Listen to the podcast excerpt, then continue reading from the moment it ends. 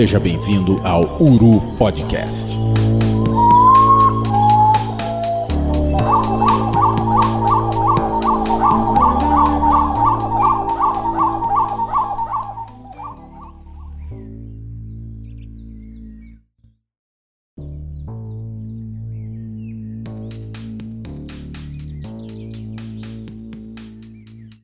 Dia, boa tarde, boa noite, amigos das aves. Estamos mais uma vez reunidos para o nosso querido Uru Podcast. A gente está aqui abrindo o programa número 7 da primeira temporada. Meu nome é Will Mesquita e hoje nós iremos conhecer o mundo secreto das nambus. Para falar para a gente desses bichos sensacionais, eu já abro pedindo para o meu amigo Leonardo Marujo se apresentar para vocês. Fala, Léo. Fala, Will. Bom dia, boa tarde, boa noite aí, pessoal. Cara, pra mim, Nambu é que nem caviar. Nunca vi nem comi, só ouço falar. É bem por aí, Léo, é bem por aí. Tamo junto. Para falar desses bichos também hoje com a gente, eu vou chamar o biólogo, meu amigo Luiz Moraes. Tudo bom, Luiz? Tudo beleza, Will. É, um é prazer estar aqui no, podcast mais uma vez e, e dessa vez para falar sobre um assunto que eu gosto muito. E vamos falar de Nambu. Vamos falar de Nambu.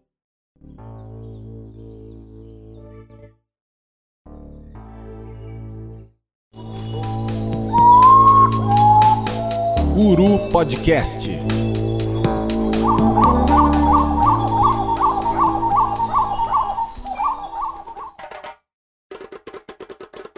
Sem perdas de tempo, sem muitas delongas, para a gente já começar a trabalhar, a gente já abre aqui os trabalhos e eu pergunto para o Luiz. Luiz, conta aí para a gente, quem são as nambus? Nambu é um grupo de ave neotropical que, que vive basicamente na América Central, na América do Sul, elas ocorrem em uma diversidade grande de ambientes, em ambientes abertos, em ambientes florestais, em, em ambientes baixos, desde o nível do mar até o, altitudes extremas nos Andes, e ocorrem desde o sul do México até a Patagônia.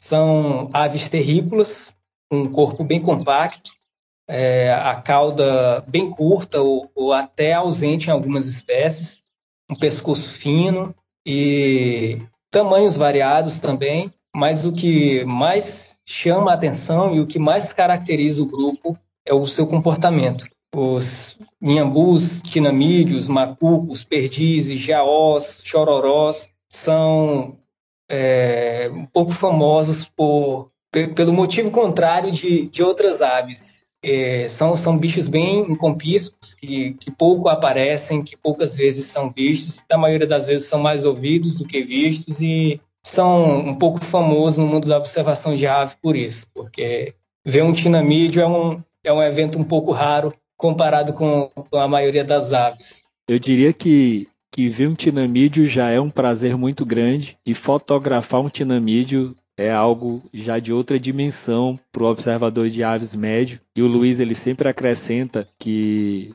fotografar um tinamídeo ele já separa os homens dos meninos em termos de observação de ave. Fotografar um tinamídeo na brenha da Amazônia é só para os fortes. Eu preciso, claro, quando a gente faz essa pergunta aí de quem são os nambus, pedir pro pro Léo, nosso é, especialista na taxonomia, ele fica rindo quando eu falo isso, para falar para a gente um pouquinho dessa parte da, da, taxonomia desse grupo, quem são os parentes mais próximos, o que, é que caracteriza quando a gente ouve a palavra tinamídeo, tinamiforme, o que, é que caracteriza esses bichos. Fala um pouquinho para a gente aí, Léo.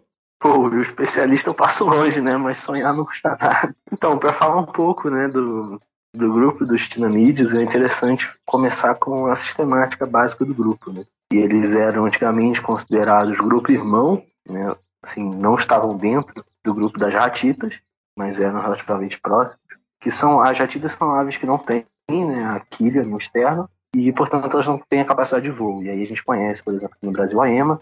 Em outras partes do mundo temos os casuais, os avestruzes, os kiwis. Mas, recentemente, novos estudos aí, moleculares mostraram que, na verdade, os iambus estão inseridos dentro do, do clado, né, que engloba as jatitas. Né, os iambus, eles têm a capacidade de voar, por isso que é uma coisa muito impressionante eles estarem dentro do, do grupo das jatidas. E aí isso mostra pra gente que é uma, é uma grande possibilidade que as jatitas perderam a capacidade de voo mais de uma vez na história evolutiva. E aí, feita essa, essa sistemática básica, os iambus estão na ordem dos tinamiformes, e representados na família Tinamídea. Bom, e aqui no Brasil nós temos né, os gêneros representativos, que são cinco, que é o gênero Tinamos, Cripturelos, Notura, é, Rincotos e Itaonisco. Cara, é, a, gente, a gente ouve falar, né, e o Léo falou, falou da, da, do lance das ratitas e, e desse ramo evolutivo das aves que, que tem aí bichos extremos em termos de tamanho, e eu li uma curiosidadezinha antes de que as nambus são bem próximas é, geneticamente da, das moas lá da Nova Zelândia, né? E é, é muito louco a gente imaginar que, que um nambu carapé que pesa aí, sei lá, 40 gramas, ele é um parente próximo de um bicho que pesava aí centenas de quilos, mas numa, numa escala um pouquinho menor, né? Essa morfologia básica, porque de certo, quando tu imagina assim, a morfologia de um tinamídeo, é aquele bichinho bem arredondadinho, né? A gente, a gente lembra, e aí eu sempre associo com o formato de uma galinha da Angola. Posso estar errado, porque a experiência de visualização é bem pouca, prática no meu caso, mas elas têm uma morfologia muito parecida, mesmo entre as áreas abertas e as áreas florestadas, mas com uma variação de tamanho muito grande. Uma azulona, ela chega a ser 50 vezes mais pesada que uma carapé por exemplo, né? Então é um, é um grupo super diverso. O Léo deu uma pincelada. Se a gente for pensar em, em termos gerais, são eu acho que 47 espécies no mundo com nove gêneros, né? O Brasil, claro, e a Amazônia principalmente concentram essa maior diversidade desses bichos. Inclusive, Will, foi essa semelhança com os galiformes que levaram os europeus a, à primeira vista, chamarem os tinamídeos daqui, daqui de, de perdizes e codornas que lembravam muito as perdizes e codornas europeias. E aí você, você pensa nessa associação, que na verdade é uma convergência evolutiva, né? A gente, a gente quando pensa em, em codornas europeias, a gente a está falando aí já de galiformes, e essa convergência aí gerou esse produto do formato muito parecido e fez com que fosse causada essa confusão, né? Que levou até essa, essa denominação de, alguns, de algumas espécies com nomes europeus. E aí de cara a gente já precisa lembrar que, que as nambus elas não vão ciscar como os galiformes. E para entrar um pouco no detalhe disso, a gente aciona de novo o Luiz para falar um pouco para a gente da, da parte ecológica é, desse grupo, para falar como é que é a alimentação, como é que é a reprodução, qual, como é que é a vida de um, de um nambu, né? E aí a gente está falando, claro, dos nambus florestais e também das espécies de áreas abertas. Bom, Will, quando se fala de tinamídio e de ecologia de tinamídio, é, a gente topa um primeiro problema. Pelo fato dos, dos tinamídeos serem muito arredios, é difícil estudar esses bichos em campo. Então, pouco se conhece da ecologia do hábito, comportamento de, das espécies, né? E na maioria das vezes o que foi observado para um é generalizado para os outros. E, e, muito do que se conhece se deve a, a trabalhos em cativeiros, que, que é onde é mais fácil observar, só que hum, vai que não reflete necessariamente ao que acontece na natureza. Né? Mas os tinamídeos eles são basicamente granívoros, é, forrageadores do solo. Como você bem citou, eles não ciscam como fazem as galinhas. Algumas espécies, principalmente o, o Crypturellus variegatus, o gambu ayangá, tem o costume de jogar folhas, ele vai picando e, e revirando folhas para forragear a serrapilheira pelo que se sabe, eles não são dispersores de semente, porque no, no, processo digestivo eles trituram todas as sementes, então eles acabam não dispersando. E outro tema interessante, além do, do que eles comem, são quem os come. E eu estou trabalhando em um, em um, projetinho onde eu estou tentando descobrir quais são os predadores de tinamídio, e para isso eu fiz uma modelagem onde eu pego vários registros e vou pegando detalhes e situações desses registros para modelar é, possíveis interações que, que também ocorrem de, de presa e predador, de algum predador predando tinamídeo, e eu descobri que tem muita coisa aí. Os tinamídeos eles sofrem grande pressão de predação. Não é à toa que eles é, se comportam como se comportam, né? Tem, tem cores é, bem camufladas que, que, se confundem fácil com o ambiente, tem uma, uma movimentação muito difícil de perceber, um comportamento arredio e várias outras é, adaptações antipredatórias. Pô, Luiz, eu acho interessante pra caramba que você puxou esse lance da, da predação, porque o SIC dá um, um destaque muito grande esse potencial cinegético dessas aves e de certa forma, tanto a predação por outras espécies animais, mas muito também a predação pelos humanos modelou esse, esse comportamento arredio e que ocasiona toda essa dificuldade que a gente tem em campo para observar e para estudar essas aves, né? Eu não sei se, se tu vai poder responder isso para a gente, mas tu tem, tem conhecimento de algum estudo hoje em dia que consiga, por exemplo, trabalhar com, com GPS, com área de vida, com captura e recaptura de, de tinamídio, com um aprofundamento mais sobre o uso de habitat? Como é que, como é que são essas metodologias para esse grupo?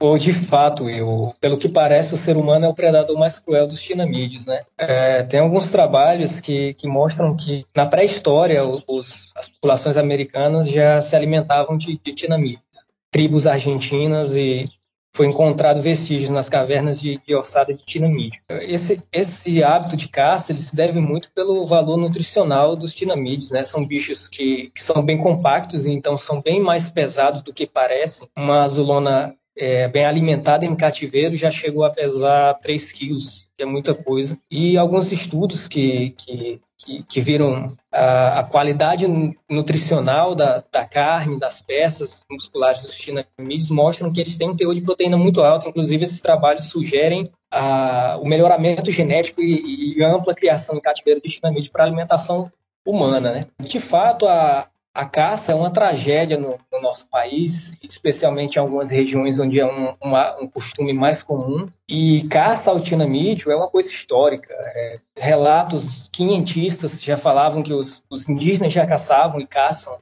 tinamídio, né? E em, diversas, em regiões diferentes você encontra hábitos de caça diferentes, até porque você tem tinamídeos diferentes que habitam lugares diferentes. Por exemplo, caça às perdizes no, no sul do Brasil feita com um tiro a voo, onde, onde vai um, um cachorro perdigueiro que persegue a, a perdiz ali, quando ela voa, o cara atira. E já a caça aos cinamídeos florestais, como por exemplo o macuco, é feito no pio, onde um caçador monta uma choça e pia o bicho ali, atrai ele para matar. Tem alguns, alguns estudiosos né, que, que contam que, que a, a caça, por si própria, interfere já no, no comportamento de algumas populações de tinamídeos. Eles viram bicho da Amazônia, bicho da Mata Atlântica e, e falam, ó, os bichos daquela região costumam andar mais e voar menos. E isso se deve porque não tem tanto caçador ali. Onde tem muito caçador, os bichos voam logo. Mas é uma coisa que, que merece ser bem estudada ainda. Né? Pouco se, se, se, se há publicado de trabalhos onde analisam dinâmica de dispersão de tinamídeo para tentar avaliar essas coisas. O que a gente tem hoje, basicamente, são modelagens que, que avaliam a ocupação territorial dos tinamídeos. E quanto a, ao, aos hábitos, os movimentos de tinamídeo, eles costumam ser o que a gente chama de sedentário, né? Eles não costumam é, se locomover tanto, não, não não há migração de tinamídeo conhecida. A, a, a, maior parte da dinâmica de dispersão, a movimentação dos tinamídeos, ela está aliada à reprodução. Esses bichos é, são muito misteriosos ainda, não se conhece muito ainda da, da reprodução para a maioria das espécies, mas há algumas dinâmicas de movimentação de haréns, de fêmeas e, e são coisas interessantes aí que o que o Léo pode falar mais. Bom, Luiz, na verdade eu estava esperando que você soubesse me responder, né, como é que é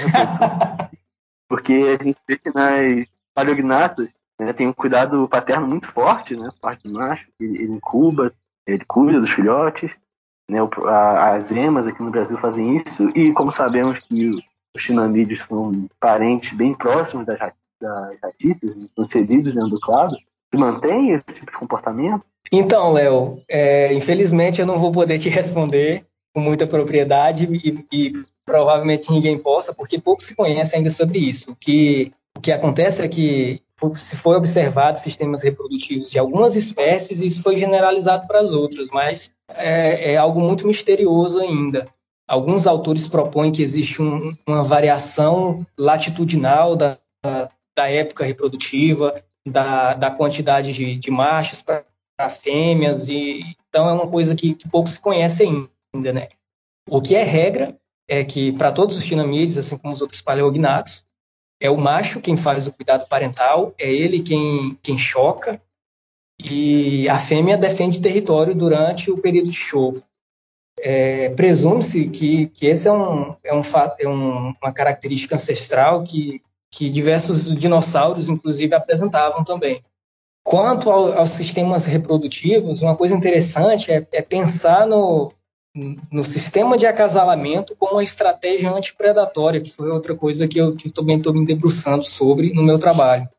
Porque o que acontece é o seguinte: é, existe poliandria no sistema reprodutivo dos tinamídeos, e o que, que, é isso?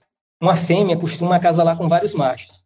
Ela acasala, é, acontece ali a, o período gestacional, onde ela, ela procura um lugar do ninho e coloca o ovo. E o macho vai chocar. Ela casala com outro macho e também coloca ovo. E outra, em outros ninhos. E outra coisa que que também é uma característica dos tinamídeos, é o compartilhamento de ninho, onde várias fêmeas podem colocar ovos ali no mesmo ninho. E isso, se você interpretar como uma estratégia reprodutiva, é, antipredatória, dá para entender que, que, ela, que, que é uma estratégia deles de tentar salvar ninhadas, ou seja, se aquela for predada, eu tenho uma, uma cópia de segurança.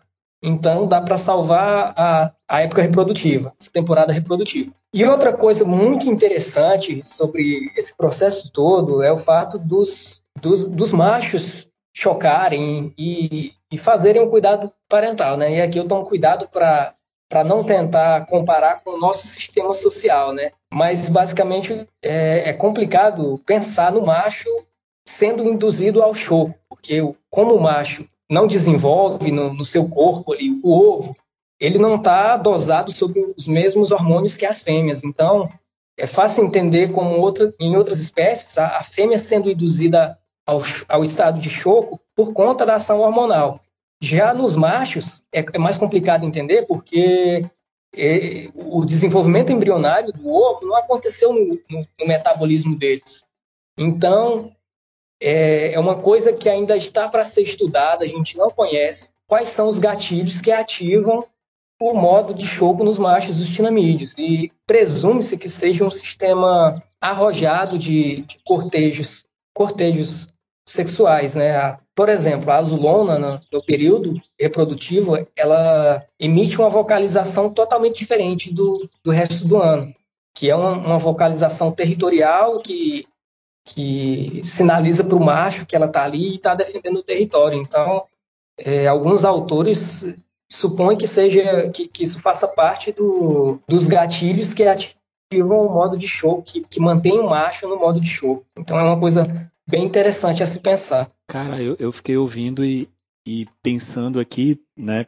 Algumas coisas a acrescentar, mas muito pouco fico muito chocado com a questão da, da indução ao choco através de, da corte, porque aí tu vai pensar em dimensão etológica dos bichos, né? E como aquele comportamento padronizado, aquela, entre aspas, claro, dança do acasalamento, vai ser o gatilho para essa é, é, esse disparo desse comportamento de choco, essa ativação do choco nos machos. Mas é importante falar que quando a gente pensa aí nesse, nesse grupo de paleognatos e tal, o Léo já falou sobre a questão do cuidado parental e aí de novo, entre aspas, invertido, né? A gente tem que lembrar que em todas as, todos os tinamídeos, os filhotes vão ser nidífugos, né? O macho vai cuidar, mas o filhote ele já vai estar tá pronto para sair do ninho. Então essa condição dos filhotes que vão necessitar de um cuidado parental mais avançado e mais longo é uma, uma evolução, uma aquisição posterior que não faz parte desse grupo, que tem algumas é, contrapartidas. Como esses filhotes eles vão ser nidífugos, o investimento da fêmea na produção dos ovos é um investimento maior, né? O ovo vai precisar ser maior, é, essa nutrição pré-postura vai precisar ser, ser melhor, porque a energia para pro, produzir um filhote nidífugo precisa ser entre aspas aí de novo mais intensa. E esses ovos maiores eles também vão implicar em um custo maior. Talvez por isso essa estratégia de poliandria com vários ninhos para fugir da predação, porque tu está protegendo o teu investimento, né? Tu está espalhando em várias cestas para não perder aí essa analogia péssima de cesta de ovos em relação aos ninhos. Mas é muito interessante pensar nisso tudo, porque a gente precisava de mais detalhes, né? A gente precisava de mais estudos sobre a reprodução desse grupo, porque é uma coisa muito única, se a gente for parar para pensar em tudo aí que foi, que foi discutido.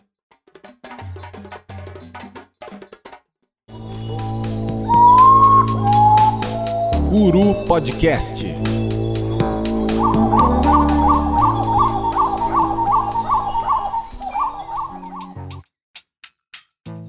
Enfim, é, ainda bem que a gente batizou o episódio de O Mundo Misterioso, porque a gente vai terminar de falar e ele vai continuar super misterioso. Agora a gente abre, claro, para falar um pouquinho das curiosidades a respeito desse grupo, mas eu vou passar a bola para o Léo. Léo pode falar para a gente aí a primeira curiosidadezinha que ele levanta, uma coisa diferente dos Tinamídeos. Pois é, Will, e concordo com você, esse nome de episódio foi muito bom. É, inclusive, eu acho mais interessante quando é, um, um, certo grupo de organismos levanta mais perguntas do que respostas. E sobre as curiosidades do imbu, uma que eu particularmente acho muito interessante é a cor da casca dos ovos. É, tem algumas variações e as mais bonitas estão entre o verde turquesa e uma cor meio de chocolate mas também tem uma cor mais de vinho, outros mais claros. Tem aqui eu vou citar o grande mestre Sikh, que fala que tem ainda alguns que podem ser brancos, né? E aí, se eu não me engano, ele é fala do, do gênero Rincotos, que seria a perdiz. Inclusive, nesse tema, eu preciso aqui mandar um abraço para o nosso amigo Daniel Perrella, é, o biólogo que gravou com a gente nosso último episódio. A gente estava batendo um papo sobre, sobre tinamídeos e ele desencadeou aqui um gatilho de lembranças sensacional, porque ele me fez lembrar de um livro sensacional, um livro muito legal, que é O Ovo Azul, do Ângelo Machado um, um livro de. Eu, eu, digo logo que é um livro de educação ambiental, porque é uma sériezinha muito boa, uma capa sensacional, uma arte linda, que, que basicamente trata da reprodução dos tinamídeos numa linguagem super acessível para crianças e jovens. E a gente recomenda para vocês que, que se interessaram. Um livro é sensacional, uma arte muito legal e vale a pena demais. Ainda, pessoal, nesse lance das curiosidades, eu preciso muito falar, porque é um, é um tópico que, que, que me encanta muito, e aí eu, eu sei que o Luiz também tem a falar sobre isso, que é a questão da vocalização dessas aves. Todo mundo que anda anda no mato aí, eu as áreas onde eu ando, eu, eu escuto muito, a gente realmente é, é, como foi falado, é um bicho que a gente vê muito pouco, mas a gente escuta muito, então eu ando cercado de, por exemplo, tururim vocalizando no início da manhã e no final da tarde, eu acho sensacional os padrões de vocalização dessas aves e assim, como a gente consegue associar esses padrões vocais com a ecologia desses bichos. Então, eu acho muito interessante, por exemplo, que o, os bichos de áreas florestais, de matas mais fechadas, geralmente dos gêneros cripturelos, eles têm vocalizações mais graves para poder e aí a galera da bioacústica pode me linchar se eu estiver falando bobagem, mas esse padrão vocal mais grave consegue percorrer uma distância mais longa atravessando obstáculos na mata mais fechada. E se a gente observar as aves da, dos gêneros de, de tinamídeos de áreas mais abertas, a gente vai ver, com poucas exceções, claro, vocalizações mais agudas, vocalizações piados mais fininhos e, e em toniscos nanos, tu vai até confundir às vezes esse, essa vocalização com de alguns insetos. Então eu acho sensacional esse lance do padrão vocal é, dessas aves. Eu acho que merece é, um estudo aprofundado. A gente ainda tem muito que, que descobrir a respeito do repertório vocal desses bichos. O Luiz está aí para não me deixar mentir. A gente outro dia foi é, colocado de frente de uma vocalização de um tinamídeo que o fragmentinho que o Luiz conseguiu captar a gravação era simplesmente idêntico de uma corujinha do mato, né? Então, assim, tem muita coisa pra gente descobrir ainda. Cara, eu acho que todo mundo que observa a ave tem um comentário sobre vocalização de tinamídeo. Porque são bichos muito presentes no, no, no repertório audível de, um, de uma passarinhada, né? Quase toda, todo lugar do Brasil, até lugares bem fragmentados, até pastos, é, plantações de soja, você consegue ouvir tinamídeo, seja tinamídeo um cripturelos mais comum, cripturelos parvirostres ou, ou notura maculosa, mas quase todo lugar tem tinamídeo. E apesar de ser difícil de ver, é fácil de ouvir. Eles cantam quase que o ano todo, tem, tem um, um, um aumento ali na, na, na, frequência de cantar, né, no, na, nas épocas reprodutivas.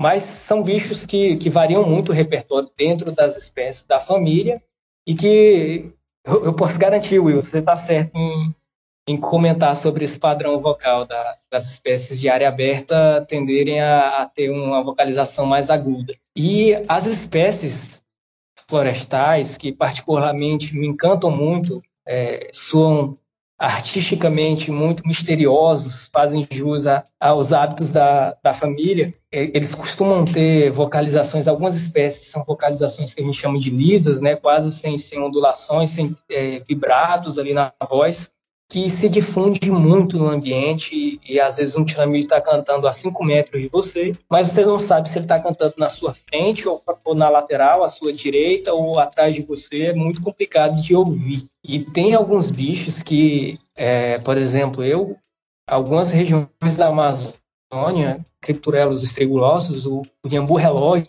canta quase o dia todo. É um canto bem misterioso também, um canto bem elegante, na minha opinião. É, outra coisa interessante sobre vocalizações de tinamídeos é que algumas espécies adotaram vocalizações curtas, como por exemplo as espécies do gênero Tinamos, a azulona, o macu, que uh, as pessoas bem chamam um piado, é, é um piadinho, e às vezes é, esses piados são bem espaçados, às vezes ele pia agora e vai piar de novo só daqui a meia hora. E você pensa que foram dois pios esporádicos. Só que não, aquilo é, é a mesma relação. Ele está tentando manter contato com o mesmo indivíduo.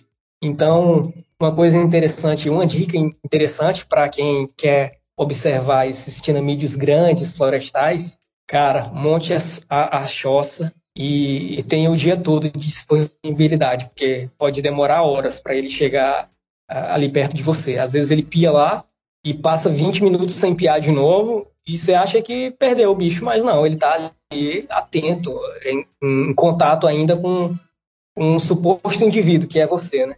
Então, é outra estratégia antipredatória também, eles espiam um pouco, essas espécies espiam um pouco para não atrair predadores. E uma coisa interessante também sobre vocalização de tinamídeo, que eu queria comentar, é que não parece, mas tinamídeos são um grupo de espécies que caem no carisma popular de, de algumas pessoas, assim como é, algumas pessoas acham bonito esporófilas, aves canoras, outros gostam bastante de papagaios, araras. Há quem, quem goste de tinamídeo. Tem pessoas que são apaixonadas, que, que gostam de ver a silhueta, a imagem do tinamídeo, que o canto do tinamídeo é um deleite para ela, então é uma coisa que eu acho muito interessante quando eu vou pro para as zonas rurais, né? E, às vezes eu pergunto, ah, tem espécie tal aqui? Aí ele responde, eu não sei qual é essa que você está falando. Aí eu toco no, celular, esse canta aqui. Dá para ver no olhar da pessoa, do senhor, da senhora, o fascínio em ouvir aquele bicho.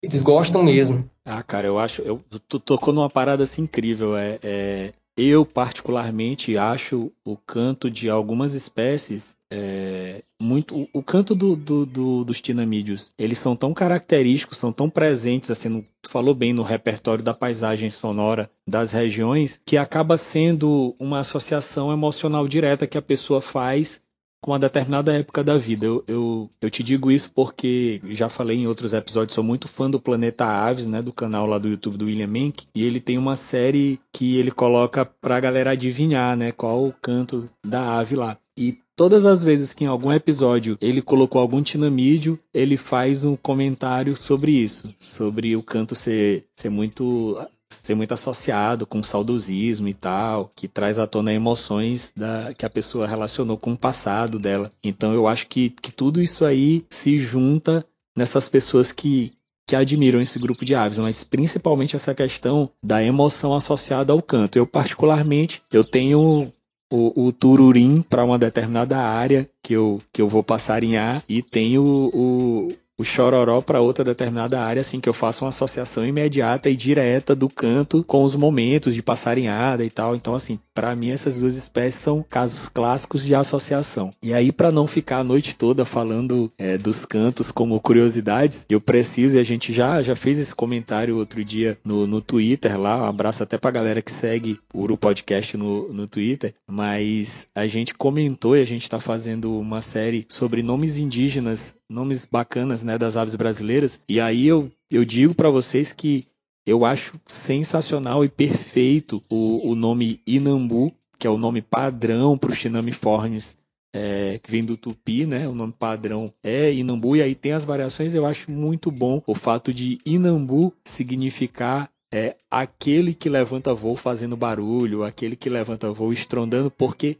basicamente é o que acontece quando você está andando numa trilha e tem um tinamídeo próximo e claro que você não viu e quando você se espanta aquele bicho está disparando em um voo extremamente barulhento e espanta você talvez até mais do que ele tenha se espantado com a sua presença. O que eu acho bacana é que as outras espécies elas são têm nomes compostos do tupi e aí eu acho muito legal, por exemplo, o nambu anhangá, que é, o, é o Crypturellus variegatus, ele simplesmente, o Inhambu anhangá significa anambu fantasma ou nambu diabo, por causa da ecologia desse bicho. Luiz sabe mais do que eu e mais do que o Léo o tanto que é difícil observar esse bicho em campo, fotografar e tudo. Eu, eu, eu lembro bem, a gente já gravou com, com outras pessoas que vivem é, na Amazônia brasileira e tem gente que fala assim, cara, minha meta para esse ano é fotografar o, o Nambu Anhangá, de tão difícil que o bicho é de ser observado em vida livre. Nambu Carapé, que a gente já comentou aqui, que é a menor espécie da, do grupo. Carapé significa anão, não é à toa que o bicho pesa 40 gramas, né? Nambu Xintan, que é um bicho maravilhoso, muito comum aí no sudeste, no sul-sudeste do Brasil. Xintan significa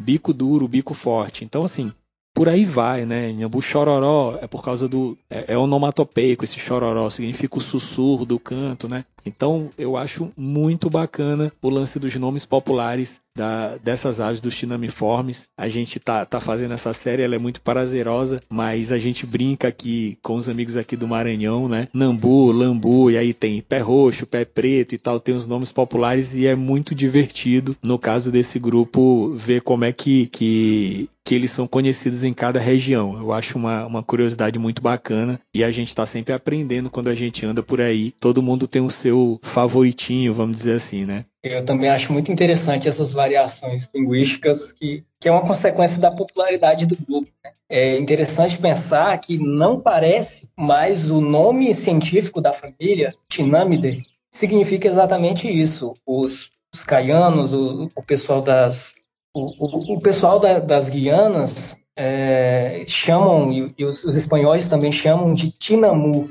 e, inclusive em inglês é Tinamu também. E foi esse nome que eles latinizaram para Tinamos, o, o gênero nominal da, da família, né? E virou Tinamide no final, Tinamide, que quer dizer Iambu também, Tinamu e Iambu, é, é só uma variação, mais uma variação. E outra coisa muito interessante, Will, que é um desafio para observadores de aves também, são essas variações locais do, do nome dos bichos, né? Porque tinamídeo, por não ser um bicho que você vê, você mais ouve, e, e, e às vezes até ouvir é, é difícil, o melhor indício que você tem para saber se existe tinamídeo em uma certa localidade é perguntar para os moradores. É, eles certamente conhecem, né? O, o grande desafio é saber qual, a, quando eles falam o nome, né, a qual espécie eles estão se referindo, porque é cada nome que aparece, viu?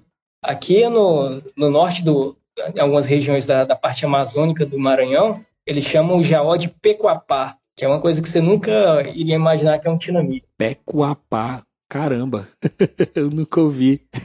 Fiquei até curioso para saber o que significa. É legal você ver, não só com tinamídeos, mas com outras aves brasileiras, que essa questão dos nomes populares é um mundo à parte, né? Você vai perguntando, né, pro pessoal de interior, pro sertanejo, e cada um vai contando uma história, como o Will comentou, uma memória afetiva que envolva esse bicho, né? geralmente o canto e tal. E tem essas variações malucas de cada lugar que você às vezes nem consegue saber o que é o que. Mas aí agora tá passando, né, para a parte mais prática, né? Eu, como experiente observador de Iambu, visualizei um total de zero espécies e eu queria que o Luiz me ensinasse como que ele consegue ver tanto bicho interessante. Aqui eu já preciso fazer uma parte, aproveitando a fala do Léo e antes do Luiz falar pra gente como é que é basicamente se dar a observação desses bichos. Preciso muito, né, falar de como é incrível pra gente que como eu e como Léo não não não vemos basicamente esses bichos abrir um wiki aves da vida ou abrir um Instagram e ver imagens, né, e ver vídeos e ver fotos desse grupo, assim. Talvez as, as pessoas que, que não, não sejam observadores de aves hardcore e tal como a gente, não tenham a dimensão da, da dificuldade de como é difícil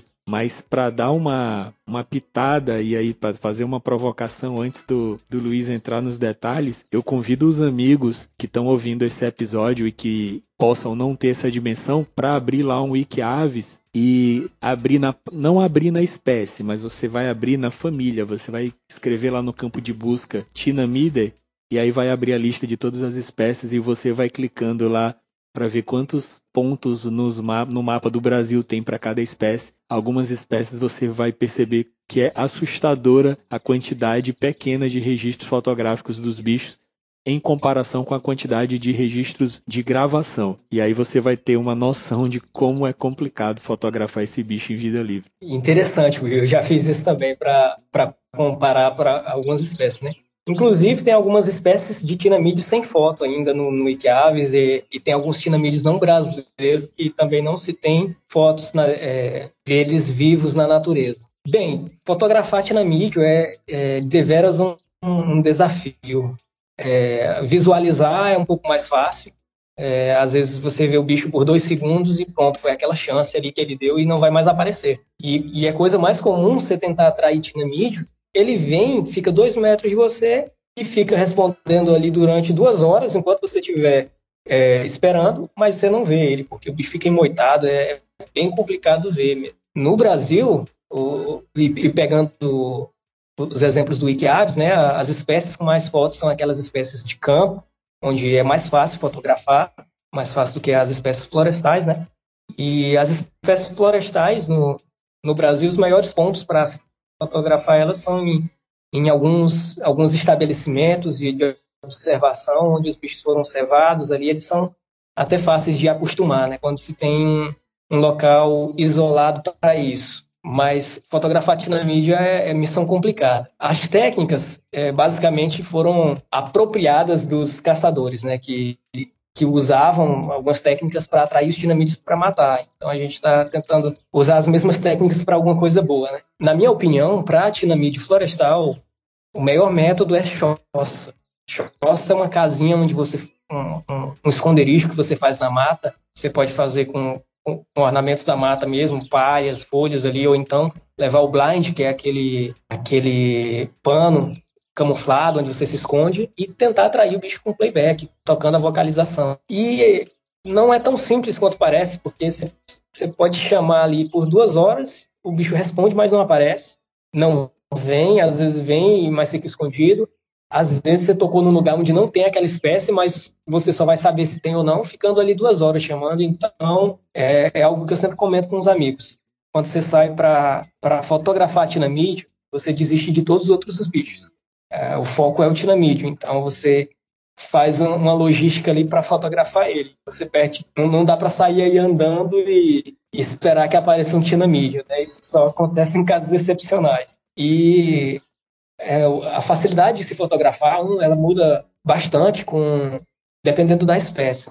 Né? Na minha opinião, a espécie mais difícil e até mais do que o iambu ayangá é o iambu preto Yambo né? Esse é, é, é, de fato um demônio. É, dá para se ter ideia, como, como eu propus, comparando a quantidade de áudios é, postados no Kiaves e a quantidade de fotos, né? E é um bicho muito arredio, muito difícil de ver, um comportamento muito complicado. A, a resposta dele ao playback não é não é muito agressiva, então você tem que ter muita paciência. E eu já gastei boa parte da minha vida tentando fotografar esse bicho e foi luta para conseguir a primeira foto. É é uma espécie bem complicada. E até bem distribuído na Amazônia, né? Mas complicado se ter uma chance de, fo de fotografar. Tu até te antecipaste a, a, uma pergunta que eu ia fazer, que era essa, das espécies que tu já conseguiste observar, qual a mais difícil de, de atrair e de fotografar. Eu tive o prazer absurdo de conseguir gravar com o celular esse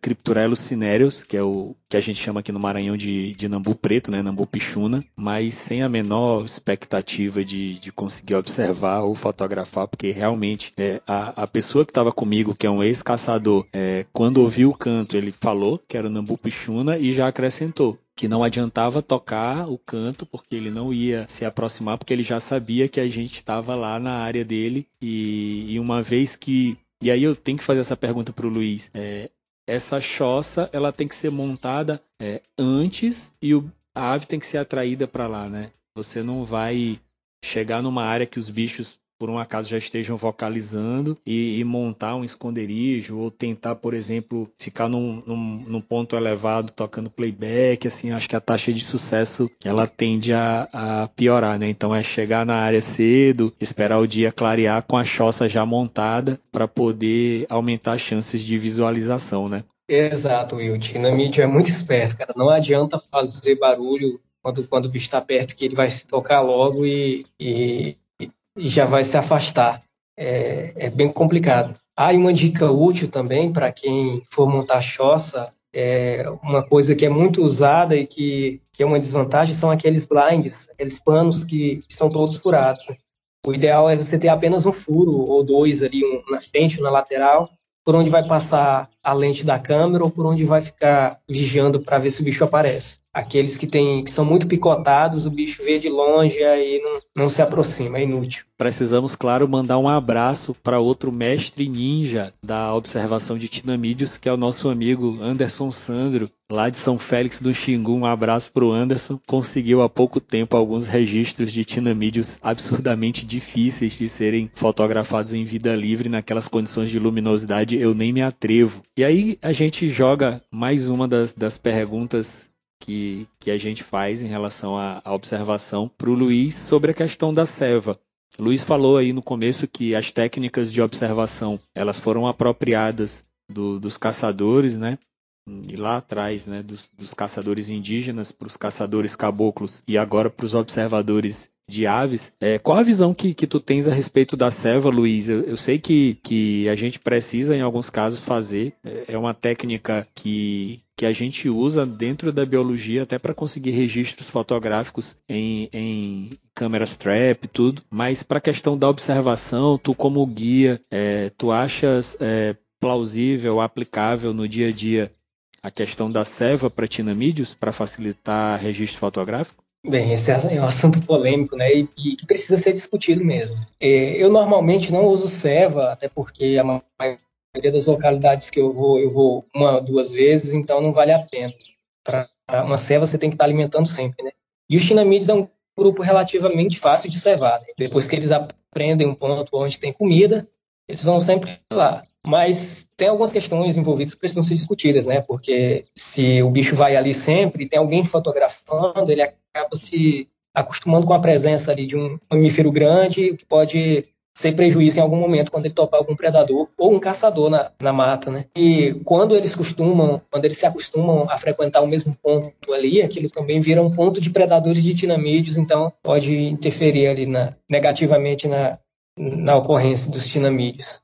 Então, basicamente, é, a resposta simples nesse caso é, é não cevar, né? Porque se a gente não tem certeza do que, que vai acontecer com o bicho depois dele estar tá ali acostumado, a gente não vale a pena dar mole pro azar. É, é muito parecido com a questão dos pios, né?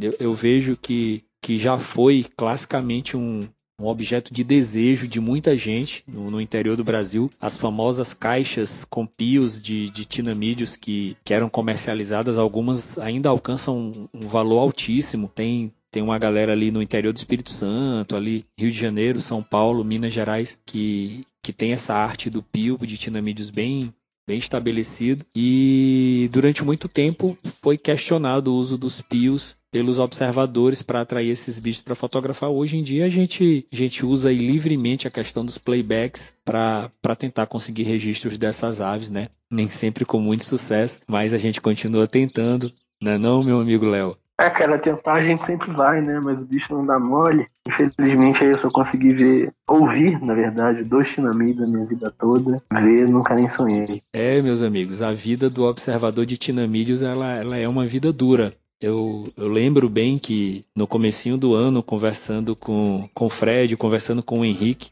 eu comentei que uma das minhas metas para 2021 seria fazer fotos de, de tinamídeos, né? Fazer algumas fotos de tinamídeos. Tenho muita vontade de fotografar tururim, por exemplo, que é um bicho, entre aspas, acessível aqui na região em que eu vivo, mas até agora não tive muito sucesso. Eu acho que eu, eu vou precisar diminuir um pouquinho do, do meu tamanho e do meu barulho no meio da mata. Eu vou, vou dar uma treinada com habilidades ninja. Queria mandar um abraço aí, acabei de comentar sobre o Anderson, mas o Henrique conseguiu, enfim, fazer registros de, de recentemente aí fez umas fotos legais inclusive eu acho que da, da Tururim também Aí, até que fim.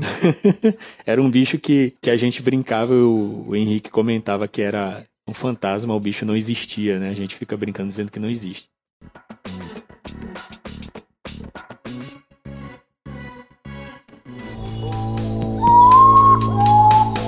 Uru Podcast.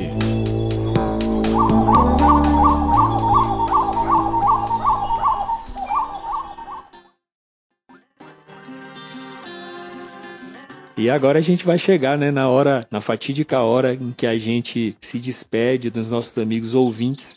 Vou pedir pro pro Léo para ele contar para a galera onde é que ele pode ser encontrado nas redes sociais para continuar um eventual bate-papo sobre passarinhos, talvez nem tanto sobre tinamídeos. Fala aí, Léo. Cara, Tirania eu com certeza não sou a pessoa certa para falar sobre. Mas quem tiver interessado pode me encontrar no Instagram, no arroba Narujo, e no Twitter, né, fazendo ou tentando fazer divulgação científica no perfil arroba ornitologia B. E queria agradecer aqui ao Luiz e ao Will. Mas episódio massa demais de gravar. Isso aí, fiquei muito feliz de ter a oportunidade de participar aqui com vocês. Inclusive, Léo, esse episódio ele é um episódio que vai acrescentar muita sorte na nossa observação. Tenho certeza que em pouquíssimos meses a gente vai estar tá aí trocando uma ideia sobre registros que a gente fez de tinamídeos. Agora vai dar certo. E aí, claro, peço pro Luiz, pro Luiz mandar um alô para quem ele tiver que mandar um alô, falar para o pessoal aonde ele pode ser encontrado nas redes sociais. E aí sim, para trocar uma ideia sobre tinamídeos, sobre predadores de tinamídeos, sobre técnicas de observação de tinamídeos. Bem, valeu pessoal, valeu Will, valeu Léo e agradeço a oportunidade de estar tá falando para quem está ouvindo.